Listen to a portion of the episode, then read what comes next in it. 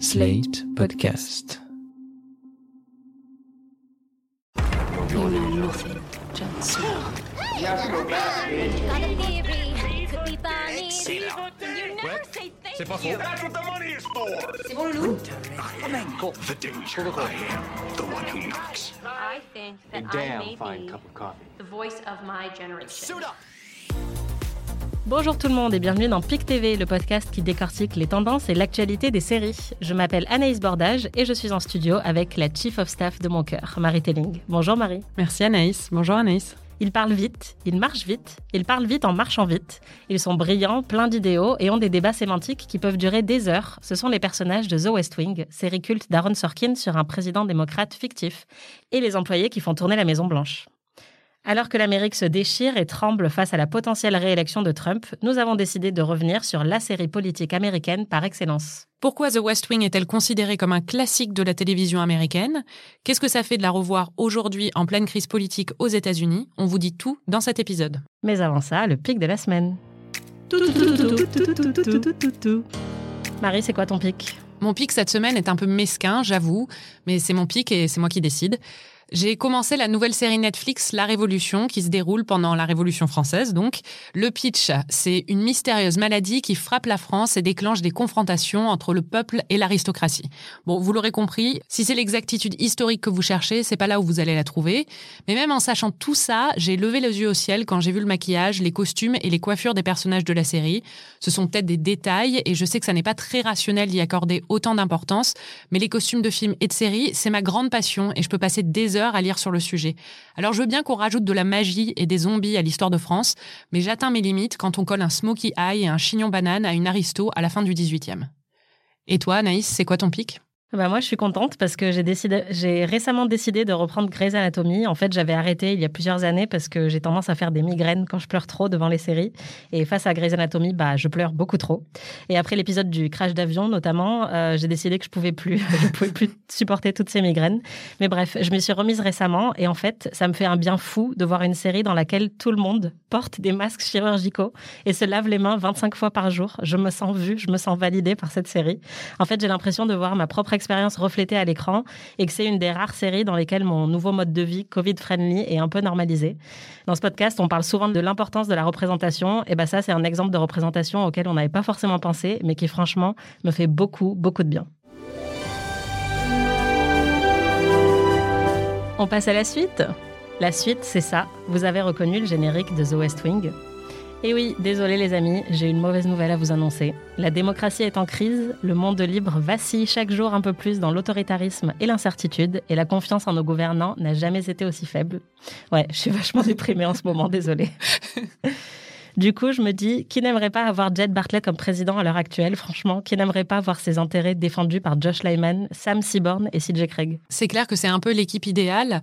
On pense souvent à The West Wing comme euh, la série de l'ère Bush, mais c'est une série en fait qui a débuté en 99, donc sous Clinton, et qui d'ailleurs a été conçue au moment où bah, la présidence de Clinton euh, commençait un peu à vaciller. Et euh, enfin, j'ai écouté hier un podcast où euh, Aaron Sorkin racontait qu'il avait rendu le scénario au même moment où l'affaire de Monica Lewinsky était en train d'exploser aux États-Unis. Donc c'était vraiment à ce moment-là. Mais c'est vrai que la série est devenue symbole des années Bush parce que c'est devenu une série avec qui donnait en fait une vision complètement idéalisée de la politique américaine, du gouvernement américain, de ce que la politique américaine et le gouvernement américain devraient et pourraient être.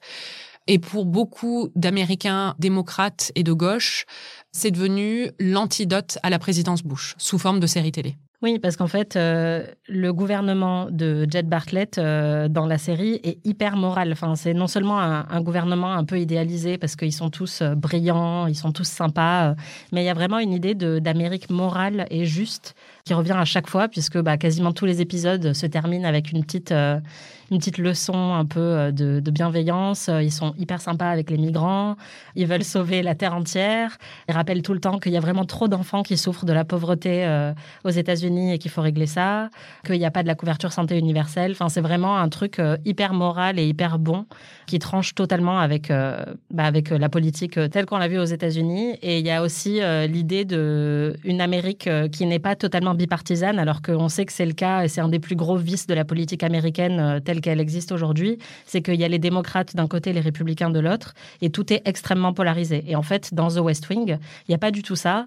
Évidemment, ils sont démocrates, mais en fait, euh, ils sont hyper ouverts et à plusieurs reprises dans la série, ils vont collaborer avec des républicains. Et donc, il y a un peu cette idée du républicain sympa qui lui aussi a des belles valeurs et qui n'est pas juste raciste et intolérant. Y a d'ailleurs une idée qu'on retrouve pas mal dans la pop culture, puisqu'il y avait aussi euh, Rob Lowe qui joue dans The West Wing, qui a joué un républicain sympa dans Brothers and Sisters. Donc c'est quand même un, un peu un cliché, parce qu'honnêtement, on en voit moins dans la politique actuelle des républicains aussi sympas que ceux qu'on voit dans The West Wing. Oui, dans The West Wing, c'est le personnage vraiment d'Ensley Hayes qui euh, est dans la saison 2 et qui est une avocate euh, républicaine avec qui Sam a un débat. Et ce qui est intéressant, c'est qu'on la présente tout le temps comme euh, elle a un sens civique. Elle a un sens civique, c'est ce qu'on répète euh, plusieurs fois à son sujet, parce qu'elle est peut-être républicaine, mais euh, ses idéaux dépassent ça parce qu'elle sait servir son pays, en fait. Et il y a vraiment cette idée, c'est très idéaliste, quoi. C'est pas du tout représentatif de la réalité aux États-Unis. Ouais, en fait, c'est assez rassurant, surtout quand on voit bah, à l'heure actuelle, dans beaucoup de démocraties dans le monde, juste il y a un peu une, une désillusion par rapport au système. Ça fait plaisir de revoir The West Wing aujourd'hui parce qu'on a l'impression que c'est juste un monde totalement imaginaire. Oui, et puis un monde où tant qu'on est intelligent et qu'on est honnête, tout le monde peut s'entendre en fait, euh, et où l'honnêteté et l'intelligence règnent. Mais c'est vrai qu'il n'y a pas que ce côté idéaliste et bonbon qui font de The West Wing une bonne série. Il y a aussi, bah, par exemple, enfin le casting est assez exceptionnel. Dans, normalement, dans un, une série d'ensemble, en règle générale, il y a quelques maillons forts et des maillons un peu plus faibles. Là, vraiment, tout le casting est exceptionnel. On a Alison Janney dans le rôle de CJ Craig qui est vraiment euh, mémorable. Il y a Rob Lowe qui joue euh, Sam Seaborn. Il y a Bradley Whitford qui joue Josh Lyman. Je vais pas tous les citer parce que c'est un très très gros euh, casting, mais c'est vrai qu'il n'y a pas une seule fausse note et que on a vraiment l'impression on s'attache à eux au fil des épisodes. Enfin, les saisons durent plus de 20 épisodes et on s'attache à eux au fil des années et des saisons. Enfin, c'est un casting très prestigieux aussi, puisqu'il y a Martin Sheen quand même qui est une énorme star.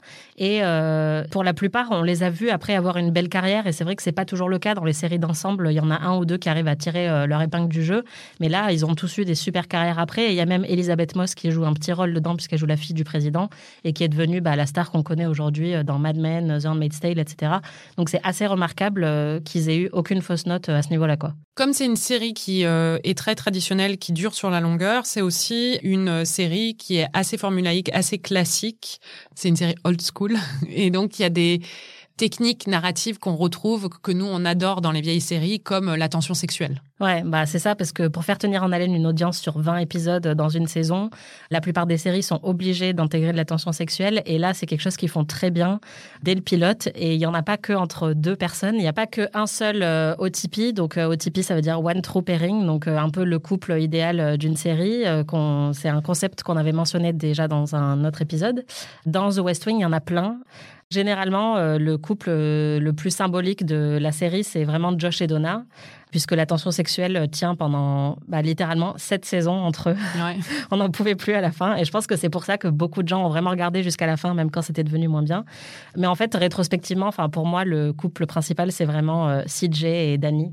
Elle, elle est porte-parole de la Maison Blanche et lui, il est journaliste. Et donc à chaque fois, il s'engueule un peu sur sur ces scoops. Euh, et franchement, leur tension sexuelle est au top. Mais il y en a vraiment beaucoup, en fait. Il y a beaucoup, beaucoup de couples, euh, ou en tout cas de personnages qui vont pas forcément se mettre en couple, mais qui ont énormément de tension.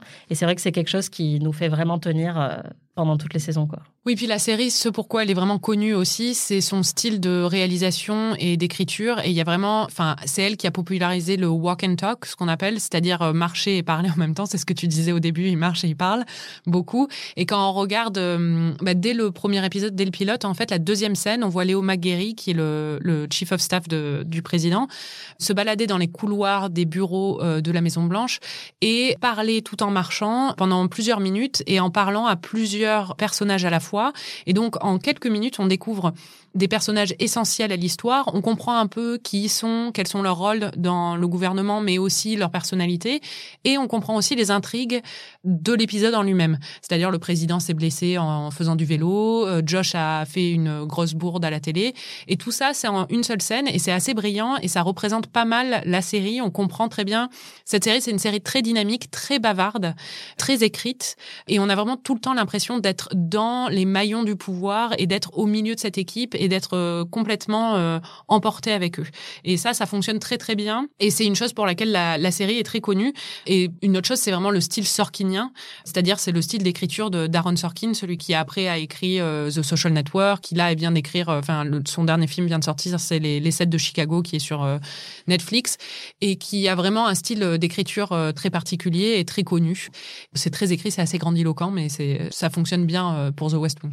Ouais, mais même le walk and talk, en fait, c'est vraiment associé à Sorkin. Euh, et c'est marrant parce que Gilmore Girls, euh, qui est une, autre série qui est sortie à la même époque, euh, vraiment quelques mois plus tard, est aussi très connue pour ça. Et c'est exactement le même style. C'est des réparties un peu ping-pong qui vont à toute vitesse. Et comme dans The West Wing, une caméra qui est tout le temps en mouvement, en fait, qui tourne autour des personnages pendant qu'ils sont en train de parler à toute vitesse. Donc c'est un peu, il y a un peu une ivresse permanente, quoi.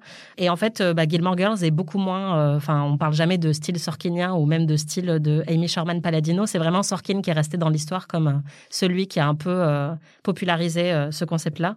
Et après, l'autre truc qui est vraiment génial, et moi je pense que c'est pour ça que je suis tombée amoureuse de cette série quand je l'ai regardée pour la première fois, c'est que c'est assez pédagogique sur les enjeux politiques américains.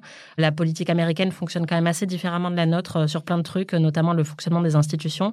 Et moi, j'étais à Sciences Po quand j'ai regardé la série et j'étais hyper intéressée par, euh, par tous les rouages un peu euh, qui étaient montrés dans la série. J'ai découvert ce que c'était un filibuster. J'ai découvert euh, comment on fait pour récolter des votes au Sénat. Enfin, même si évidemment c'est comme Grey's Anatomy, c'est pas une vision très représentative de, de ce qui se passe dans un hôpital pour Grey's Anatomy et là dans la Maison Blanche. Mais il y a quand même quelque chose d'assez galvanisant, surtout quand on est intéressé par la politique. Oui, et puis on a l'impression vraiment de, ouais, de découvrir tous les rouages du pouvoir, quoi. Enfin, moi, à l'époque, euh, j'étudiais la science politique aux États-Unis quand je l'ai regardé et je voulais vraiment, je m'étais dit comment je pourrais être sénatrice ou comment je pourrais travailler pour un gouvernement. Bon, après, j'ai complètement abandonné cette idée, mais euh, c'est vraiment, on a l'impression, enfin, ça, ça idéalise complètement cet univers, donc ça nous donne vraiment l'impression de, de pouvoir rentrer dedans et de découvrir tous les petits secrets. Euh, ça, ça fonctionne très, très bien. Après, il faut l'avouer, la série a un peu mal vieilli et bon, déjà, on, quand on parle de The West Wing, généralement, on parle vraiment de ces quatre premières saisons, puisque les trois dernières euh, sont un peu moins réussies. C'est à ce moment-là que Sorkin a arrêté d'être euh, impliqué aussi dans la production de la série. Il s'est carrément barré parce qu'il était en conflit avec NBC et qu'il n'arrivait plus à respecter les deadlines, qu'il aimait plus les directions des personnages. Et c'est ça se sent immédiatement parce qu'en fait, sur les quatre premières saisons, il y a que trois épisodes qui n'ont pas été signés par Sorkin au scénario parce qu'il était hyper impliqué dans l'écriture. Donc en fait, quand il est plus là, euh, bah, on n'a plus la même série. Et en plus, il y a Sam Seaborn qui part aussi, donc qui était incarné par Rob Lowe, parce que Rob Lowe, l'acteur, euh, estimait lui aussi que la direction prise par son personnage n'était pas bonne. Donc en fait, à partir de la saison 5, on n'a plus vraiment The West Wing euh, tel qu'on l'a connu et euh, généralement les trois dernières saisons sont pas hyper aimées. Oui, mais même en fait, quand on revisite la série, même les quatre premières saisons, en tout cas c'est mon cas personnellement, et pourtant je suis enfin, une grande fan de cette série et je l'ai vue plusieurs fois. Il y a quelque chose au niveau des, des dialogues justement sorkiniens dont on parlait euh, il y a deux minutes qui ne fonctionne plus trop pour moi parce que justement Sorkin est devenu tellement connu pour certains tics qu'il a. Il a tellement répété certaines formules, euh, même des blagues par exemple. Enfin là, il y a tout le monde qui en parlait sur Twitter parce qu'il y a une blague qui était dans The West Wing sur un œuf qui a été reprise dans son film sur les sets de Chicago. Et ça, ça peut être un clin d'œil, mais le problème c'est qu'en fait, il le fait systématiquement. Il a des tics de langage qu'il reprend tout le temps et c'est grandiloquent et quand j'avais regardé The West Wing pour la première fois, je trouvais ça génial. J'avais pas du tout remarqué, j'étais complètement emportée dans ce truc. Et en fait, à force d'avoir vu d'autres œuvres de lui, et en particulier, je dois dire euh, The Newsroom, qui est une série qu'il a fait après, qui elle se déroule dans le milieu du journalisme. Moi, personnellement, enfin, j'ai levé les yeux au ciel pendant tout le temps parce qu'en plus, bon, en tant que journaliste, on voit vraiment à quel point c'est ridicule comme, euh, comme vision du journalisme, mais en plus, ces grands discours sur l'éthique du journalisme ou des choses comme ça, alors qu'il y a une breaking news qui est en train de se passer, enfin, ça, fait vraiment rire, quoi dans ces moments-là, l'écriture de Sorkin devient ridicule et assez risible. Et en fait, je ne la trouve pas risible et ridicule dans The West Wing, mais parce que je l'ai vu comme ça dans d'autres œuvres de lui, c'est vrai que j'ai du mal à, à pas remarquer ses tics et ses manières dans The West Wing. Et maintenant, quand je le revois, il y a plein de moments où je me dis bon, d'accord, ok, le discours il est un poil grandiloquent, il faudrait qu'il se calme un peu, quoi. Moi, honnêtement, je dois avouer que le charme est totalement rompu avec The West Wing maintenant que je connais un peu trop bien Sorkin. Enfin, j'ai l'impression que c'est comme euh, relire Beck BD à l'âge de 30 ans. J'étais hyper fascinée quand j'avais 17 ans. Et en fait, maintenant, je me rends compte que c'est quand même beaucoup de bullshit. Et je trouve que beaucoup de discours un peu de Bartlett euh, dans The West Wing, c'est pareil. C'est-à-dire que maintenant, je suis, ah ouais, bon, d'accord, mec, on a compris. Et d'ailleurs, on va écouter un extrait de la scène qui conclut le pilote de la série et dans laquelle, euh, donc, le président Bartlett informe son équipe du destin de certains migrants qui viennent de Cuba et qui ont traversé une tempête pour se réfugier aux États-Unis. Et vous allez voir, enfin, la musique démarre et il y a un zoom. Bon, ça, vous pouvez pas le voir, mais il y a un zoom euh, très lent sur, euh, sur le président. Et en fait, c'est hyper grandiloquent et c'est un peu condescendant, je trouve, euh, envers, enfin, par rapport aux migrants, quoi. Il dit, ils sont vraiment super courageux, c'est beau, ils ont vraiment choisi notre pays pour changer leur vie.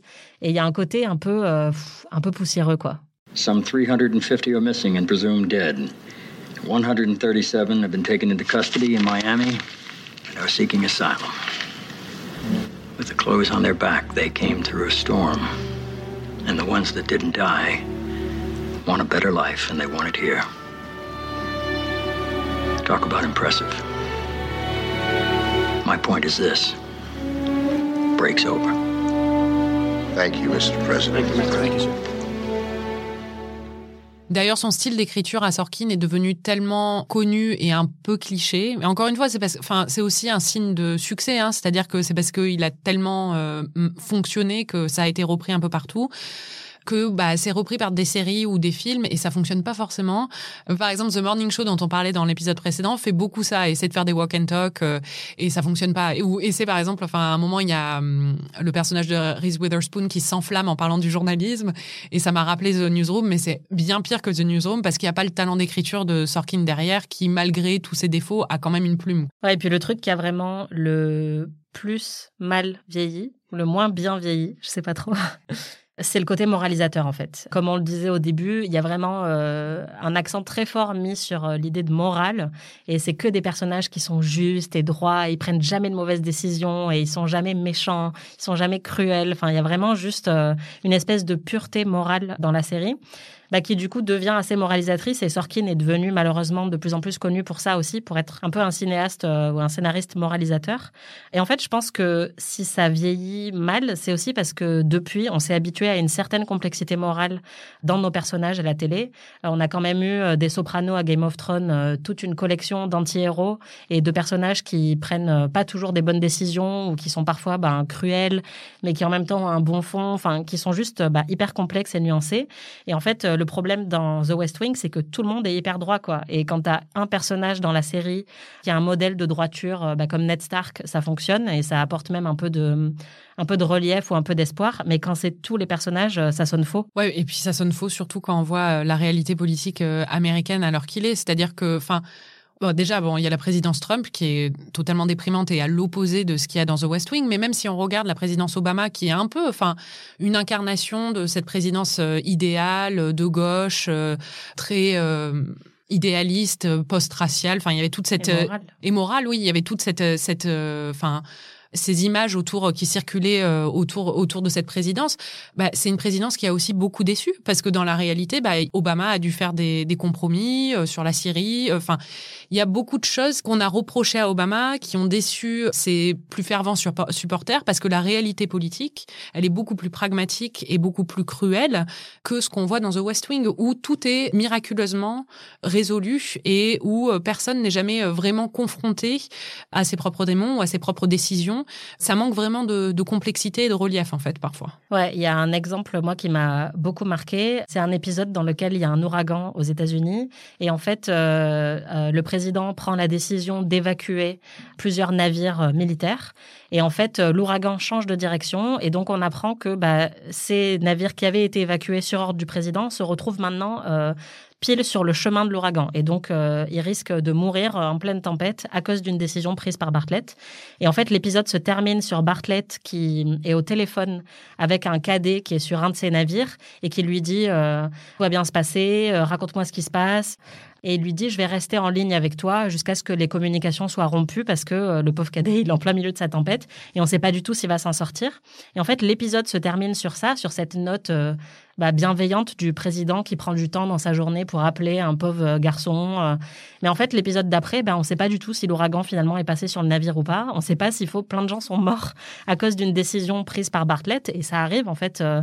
mais c'est pas du tout abordé et c'est juste mentionné en passant trois saisons plus tard où on apprend que visiblement il y a des gens qui sont morts et qui s'en veulent. Mais sur le coup, c'est vraiment on garde que le côté positif de cette histoire et on enlève un peu toute la réalité qui est parfois un peu plus grise et un peu plus euh, bah, compliquée à gérer émotionnellement. C'est-à-dire qu'il est peut-être responsable indirectement de la mort de certaines personnes. Oui, puis on voit jamais la conséquence, euh, les conséquences au niveau de la presse, par exemple. On voit pas. Euh, enfin, il y a un scandale qui est lié à lui à un moment, qui est un scandale médical, mais à part ça, il n'y a pas vraiment de choses qui durent sur la durée, sur sur des actions qu'il a prises en tant que président et qu'on questionne plus tard. Mm. ça, il y a vraiment pas ça. Et un autre élément qui est un peu poussiéreux, c'est euh, vraiment sur les valeurs que véhicule la série. C'est justement, je pense aussi, parce qu'ils essaient d'être rassembleurs, euh, de réunir euh, tous les côtés de la politique américaine sous, enfin, dans cette série mais il y a vraiment un truc au niveau des valeurs où, par exemple, Bartlett, le président, est très religieux et, et donc contre l'avortement, mais en même temps, il pense que ça n'est pas à l'État de légiférer sur ce sujet. Ils ont aussi peur à un moment d'embaucher, bah, il y a Charlie qui est le seul personnage principal euh, qui est noir, qui a été embauché dans la série parce que justement le casting était très très très blanc. Et en fait, au moment où ils embauchent Charlie dans la série pour être euh, l'aide de camp du président, en fait, c'est enfin c'est son secrétaire. Il y a tout un discours sur est-ce qu'on peut embaucher un noir pour ce poste ou est-ce que visuellement ça va pas passer ou des choses comme ça, qui est aussi un commentaire un peu méta sur la série en elle-même, qui n'a qu'un seul personnage noir et dans un rôle euh, secondaire. Et le truc qui est vraiment abusé avec cette scène, c'est que il demande au seul noir de la Maison Blanche, en fait, euh, qui est un mec qui travaille pour l'armée, il le convoquent et lui disent Qu'est-ce que tu en penses si on embauche un jeune noir euh, pour être assistant du président Et il y a vraiment le truc où, mais vous allez vraiment demander ça euh, Il a d'autres choses à faire. En fait, le mec, il est général des armées et vous le convoquez pour lui demander son avis sur un autre employé noir. Enfin, il y a un côté vraiment qui passerait pas du tout aujourd'hui. Euh. Oui, puis dès le premier épisode, il y a un moment où Bartlett dit à quelqu'un Get your fat ass out of here. Enfin, bouge ton gros cul de là, quoi. Enfin, à quelqu'un avec qui s'engueule. Et puis, enfin, la série est un peu sexiste quand même. Ça, c'est un truc. Sorkin, on, enfin, on lui a beaucoup reproché au fil des années, mais on le voit déjà. Bon, il y a un personnage CJ Craig qui est hyper admirable et qui euh, très compétente, mais il y a quand même d'autres moments où on sent pas mal de sexisme dans l'écriture. Bah, c'est quelque chose qui a été euh, de plus en plus évident après quand on a vu The Newsroom, tout ça. On s'est rendu compte que tous les signaux étaient déjà là dans The West Wing sur euh, les petites tendances misogynes de, de Sorkin, mais c'est vrai que par exemple toutes les secrétaires de la série sont très amusantes parce qu'elles sont pas très compétentes. Euh, Donna, euh, la blague récurrente, c'est que Josh lui hurle dessus à chaque fois en lui disant Donna, t'as pas fait ci, Donna, t'as pas fait ça. Elle fait des bourdes monumentales que ensuite euh, il faut rattraper. La secrétaire de Léo, elle est totalement éberluée partout à chaque fois. Elle comprend rien, elle est hyper timide. Enfin, vraiment, c'est que des, espèces de, de meufs ouais, qui sont un peu incompétentes et qui réagissent vraiment de manière émotionnelle et pas du tout rationnelle. Ou c'est des meufs qui se comportent comme des hommes en fait et qui ont un côté un peu agressif et euh, complètement euh, presque dénué de féminité quoi. Ouais, et c'est le cas de CJ par exemple qui est la seule vraie femme de l'équipe, euh, enfin la seule femme de l'équipe pendant toutes les premières saisons et qui est tout le temps en tailleur et qui en fait est extrêmement professionnelle jusqu'à même être froide puisqu'il y a un peu que comme ça qu'elle peut se faire respecter. Et donc on n'a vraiment pas grand chose entre les deux sur le spectre de la féminité. Et puis, il y a vraiment euh, bah, le cas de Ainsley Hayes, dont tu as parlé euh, au début, qui est la républicaine euh, jolie et blonde qu'ils embauchent à la Maison-Blanche et ça surprend tout le monde parce qu'elle est républicaine. Et bon, déjà, ils font mention du fait qu'elle est blonde toutes les cinq minutes parce que visiblement c'est absolument incroyable qu'elle soit à la fois blonde et intelligente. Et puis en fait, pourquoi il l'embauche C'est parce qu'elle défonce Sam pendant un débat télévisé et que là, il y a ses collègues de la Maison Blanche qui disent Hé, regardez la télé, il y a Sam qui est en train de se faire euh, défoncer par une fille. Et là, quelqu'un répond euh, Ouais, attends, j'attrape le popcorn. Et donc en fait, vraiment, toute la blague, c'est que euh, il y a une femme qui a été meilleurs que lui sur un plan intellectuel. Et ça leur paraît totalement incongru. Et c'est une blague qui dure pendant tout l'épisode. Hein. C'est-à-dire que c'est une blague récurrente parce que c'est tellement incroyable que Ainsley puisse être plus intelligente que Sam. Ouais, et c'est vrai qu'après, Sam est un personnage qui est assez sexiste et ce sera remis en question un peu dans la série.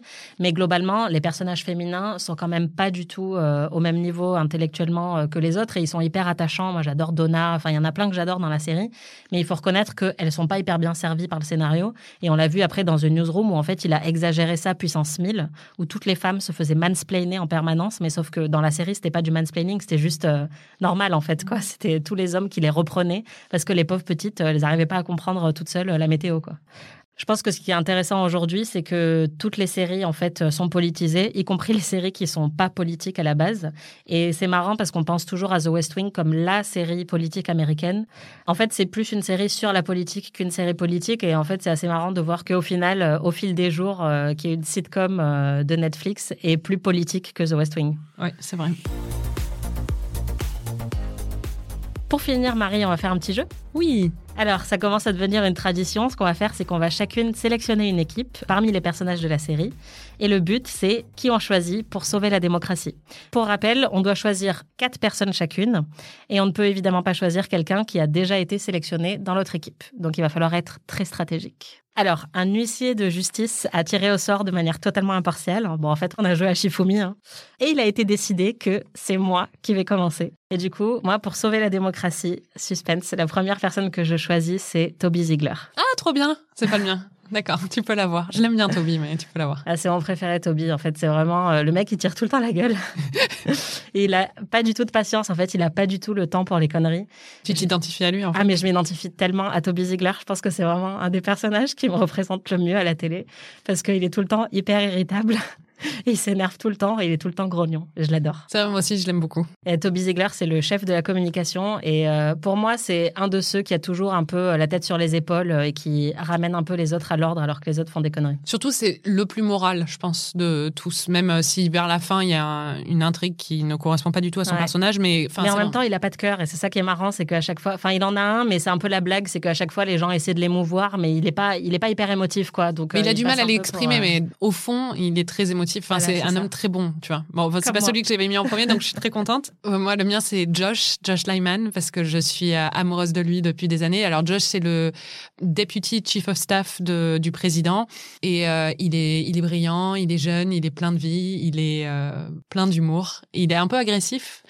Et, puis il a un peu tête en l'air. Enfin, c'est un peu un grand garçon, quoi. C'est-à-dire qu'il est tout le temps. Enfin, c'est un grand enfant. Il est tout le temps en train de se faire rappeler à l'ordre. Enfin, le, la série commence. Il est littéralement sur le point de se faire virer parce qu'il a fait une connerie à la télé. Enfin, il a fait une blague qui est très bonne d'ailleurs. Donc euh, moi, je, je, le suis, je le soutiens à fond. Mais en plus, il est fan de baseball. Enfin, il est. Je l'aime, je l'aime. Voilà. je savais pas que être fan de baseball, c'était. Je sais pas, mais enfin, en vrai, je dois avouer que quand je l'ai choisi, c'était pas forcément pour sauver la démocratie, mais c'était enfin pour passer du temps avec lui. Donc euh, voilà. Donc euh, vous savez que la démocratie sous Marie Telling va s'effondrer au bout de trois semaines parce qu'elle aura juste choisi des beaux mecs. Exactement. bah du coup, mon deuxième choix, c'est CJ Craig, ah. qui est donc euh, la porte-parole de la Maison Blanche et donc qui est la seule femme de l'équipe et qui est hyper badass, qui est jouée par Alison Janney et qui est vraiment euh, incroyable. Elle est tout le temps hyper professionnelle, elle est drôle, elle est grande. Elle est habillée en tailleur, elle est parfaite. Je suis un peu jalouse parce que c'était mon prochain choix, mais c'est pas grave. Donc, euh, bah, la prochaine que je vais prendre, en fait, c'est euh, Amy Gardner, qui est jouée par euh, Marie-Louise Parker et qui a un second rôle euh, pendant plusieurs euh, saisons et qui a une histoire d'amour avec Josh. Donc bon, c'est un peu de la concurrence, mais c'est pas grave. Tu t'es un peu grillée. je me suis un peu grillée moi-même, mais elle est vraiment très très cool. Elle est brillante. C'est un des Enfin, c'est ce qu'on disait sur le personnage féminin. Elle et CJ, pour moi, c'est les deux meilleurs personnages féminins de la série. Et je sais qu'on serait hyper potes. Bon, encore une fois, je ne sauve pas du tout la démocratie. Marie n'a pas compris les règles, en fait. mais non, mais même pour sauver la démocratie, je pense qu'elle serait très, très compétente. Donc, euh, c'est possible. Ok, bah moi, mon troisième choix, c'est Léo. Léo ah. McGarry, qui est le chief of staff du président et qui est un peu son bras droit. C'est son meilleur ami, un peu. Enfin, c'est vraiment euh, son confident. Euh, et c'est celui qui le remet toujours sur le droit chemin, qui le conseille quand il doute, qui le motive euh, quand Bartlett a peur de prendre des décisions. Lui aussi, c'est quelqu'un qui est extrêmement droit et moral. Bon, pas comme tout le monde hein, dans The West Wing. Mais vraiment, c'est quelqu'un que j'aimerais avoir dans mon équipe pour sauver la démocratie parce qu'il est juste. Enfin, c'est vraiment pour moi le, la meilleure figure paternelle de la série, encore plus que le président lui-même, quoi. Bon, bah, moi, mon prochain choix, c'est euh, Danny, qui est le journaliste Ah oui. euh, avec qui bah, CJ a fini. Donc, je suis désolée, je dois les séparer, mais c'est à cause de toi, Anaïs. Bah, déjà, euh, il est journaliste, donc euh, je m'identifiais un peu avec, euh, avec le personnage. Et euh, enfin, il est sympa, il est intelligent, il est, il est pas chiant, quoi. Enfin, il est, il est cool. Et pour sauver la démocratie, il est. je pense aussi. Non, mais après, enfin, ils sont tous très compétents. Josh est brillant, Amy est brillante, et Danny aussi. Et en plus, Danny, bah, il pourra parler de la liberté d'expression, de la liberté de la presse et tout ça. C'est très important quand même. Bon, on va finir parce que sinon on n'aura plus de personnages après. Mais moi, je pense que mon quatrième choix, euh, bah, ce serait Will Bailey, qui arrive euh, plutôt dans la deuxième partie de la série. Qui c'est un peu celui qui rend la série meilleure euh, dans ces dernières saisons, puisque il est chargé d'écrire les discours avec Sam et il va un peu re- remplacer Sam une fois que Sam euh, va quitter la série. Et donc, il est joué par Josh Malina, qui en plus a même créé un podcast sur The West Wing euh, et qui a l'air super sympa. Mm. Bah, il est très bon pour écrire des discours et pareil, il a une bonne tête et je pense qu'il ferait une bonne équipe avec, euh, avec tous les autres. Ben moi, mon prochain choix, c'est Sam Seaborn, parce que il est beau quand même. c'est très important pour sauver la On démocratie. repère vraiment un thème récurrent dans les choix de Marie. Mais en plus, il est brillant. Et puis, euh, lui et Josh, tu vois, enfin, au niveau euh, débat et tout ça, ça fonctionnera bien. Ils pourront bien brain- brainstormer. Je pense que ça. Putain, c'est marrant parce que moi, vraiment, si tu me demandais de faire une liste de 96 personnes, il y aura, y aurait pas Sam dedans, quoi. C'est vrai? Ouais, vraiment, je, je l'aime pas du tout. Ben moi, enfin. Je trouve ouais, tellement non, prétentieux et sexiste et relou. Oui, mais c'est pas grave, hein. Eh ben ok. bah écoute, voilà. Je précise que personne n'a choisi le président quand même, donc Je l'avais même pas mis sur ma liste parce qu'il est vraiment chiant. J'ai pas envie d'avoir tout un débat et un En discours temps, sur il l'évangile. est- Il, est très fort pour. euh, C'est vrai qu'il est très fort pour deux choses citer la Bible et mettre sa veste de costard d'une manière euh, très bizarre. Il la balance au-dessus de sa tête de façon très très cool. Et apparemment, c'était un truc que faisait Martin Sheen et Mm. qui a été repris par la série parce qu'ils ont trouvé ça super cool. Mais oui, il cite tout le temps l'évangile. Et ça, c'est un truc qu'Aaron Sorkin adore faire et qu'il a refait dans les, les sets de Chicago. Parce que Je pense que c'est dans son contrat. Il doit mentionner au moins une fois la Bible dans chacune de ses œuvres, sinon. Et une petite citation en latin aussi. C'est Voilà. toujours bien. Adio. C'était PIC TV. Merci Marie. Merci Anaïs. Et merci à vous, chères auditrices, chers auditeurs, de nous avoir écoutés. Vous pouvez retrouver tous nos épisodes sur slate.fr ou sur votre appli de podcast préféré. On se retrouve dans 15 jours. En attendant, si vous avez aimé ce podcast, n'hésitez pas à nous mettre 5 étoiles et à déclarer votre flamme pour PIC TV sur les réseaux sociaux. Salut